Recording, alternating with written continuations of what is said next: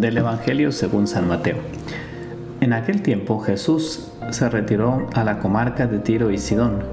Entonces una mujer cananea le salió al encuentro y se puso a gritar, Señor, hijo de David, ten compasión de mí. Mi hija está terriblemente atormentada por un demonio. Jesús no le contestó una sola palabra, pero los discípulos se acercaron y le rogaban, Atiéndela, porque viene gritando detrás de nosotros. Él les contestó, Yo no he sido enviado sino a las ovejas descarriadas de la casa de Israel.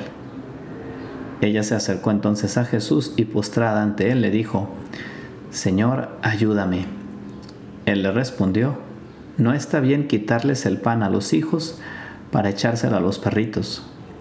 Pero ella replicó, Es cierto, Señor, pero también los perritos comen las migajas que caen de la mesa de sus amos. Entonces Jesús le respondió, Mujer, qué grande es tu fe, que se cumpla lo que deseas. Y en aquel mismo instante quedó curada su hija. Este Evangelio nos sorprende por la dureza de Jesús eh, con esta mujer. Eh, ese Jesús que en la primera instancia no oye, pero pues porque esta mujer simplemente está gritando, no se ha acercado verdaderamente a él. Luego son los discípulos los que se acercan a Jesús y Jesús les dice, no, mi misión está en Galilea, ahí me tengo que circunscribir, ahí tengo que ir, no me distraigan. Y ese en el momento en el que esta mujer se le planta delante a Jesús personalmente, cuando el maestro le responde e incluso cuando lo hace, lo hace también de una manera dura, de una manera exigente, por decirlo así. Pero me hace pensar en ese Jesús que pues que a veces intenta sacar lo mejor de nosotros mismos o intenta sacar fuerzas y cosas que no nos dábamos cuenta que teníamos, ¿no? A veces uno no sé, me ha tocado que algún chavo va de misiones, por ejemplo, en la Semana Santa y que pues va un poco como obligado porque los papás le dijeron que fuera y va y regresa contento y regresa satisfecho porque pues porque aunque no era el mejor momento de su vida quizá, a fin de cuentas eh, pues llega lleno porque se ha dado cuenta de que hay algo en él que no había descubierto y que sale a flote. Creo que Jesús en este Evangelio en el encuentro con esta mujer hace precisamente esto, saca de ella algo que no, que no sabía esta mujer que tenía, porque Jesús en un primer momento no alaba la fe de esta mujer, lo hace hasta el final, hasta que ella ya le da las respuestas y pues de alguna forma podríamos decir que incluso a propósito va haciéndola crecer en ese encuentro que él va teniendo con él. Esta mujer que pues pide con muchísima humildad y con la verdad.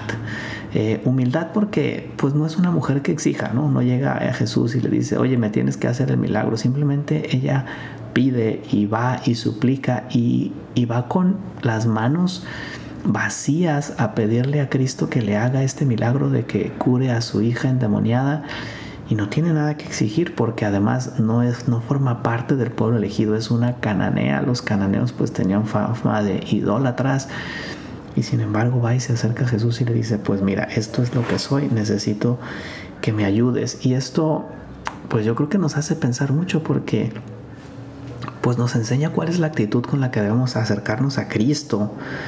No vas ahí porque pues eres un santo, no vas ahí porque pues te va muy bien en los estudios o en el trabajo, o porque haces mucho apostolado, o porque eres una persona famosa. Vas ahí pues con tu nada, con lo poco que tienes, vas ahí pues muy consciente de que quizá no eres suficiente, pero justamente yo creo que esta es una de las grandes lecciones que nos deja esta mujer, no se pone a pensar en quién es.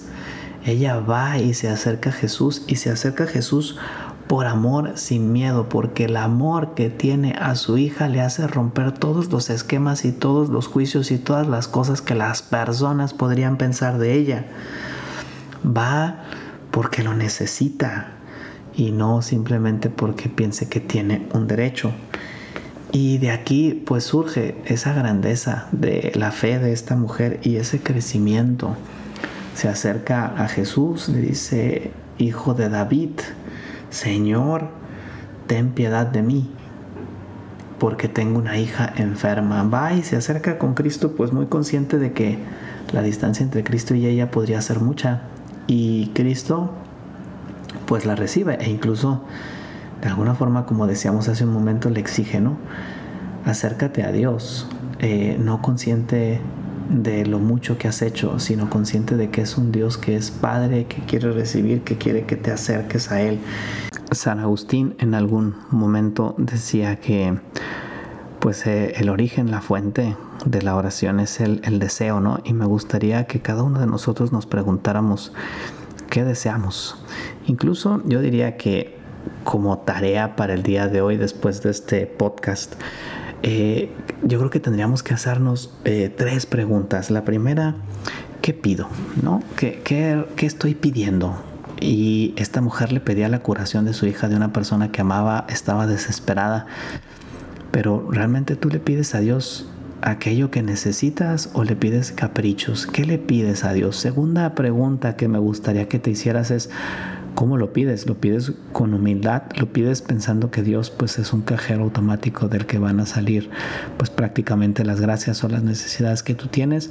Consciente de que pues no llegas con Dios y le exiges, sino que vas y pides, ¿no? ¿Con qué actitud te acercas a pedirle a Dios? ¿Con la actitud de esta mujer cananea? o con una actitud de orgullo.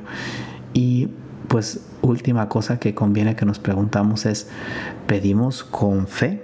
¿Realmente creemos a pesar de todo? Incluso yo creo que transformaría esta pregunta es, si vas y le pides a Dios, ¿estás también dispuesto a que no te dé aquello que le estás pidiendo?